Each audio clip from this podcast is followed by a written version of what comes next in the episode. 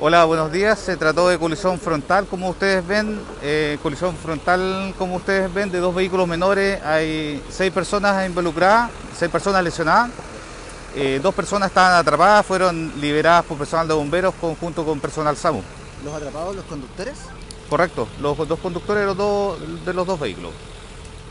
Eh, capitán, ¿por qué concurrieron ustedes a esta, esta emergencia de, de más lejos? digamos?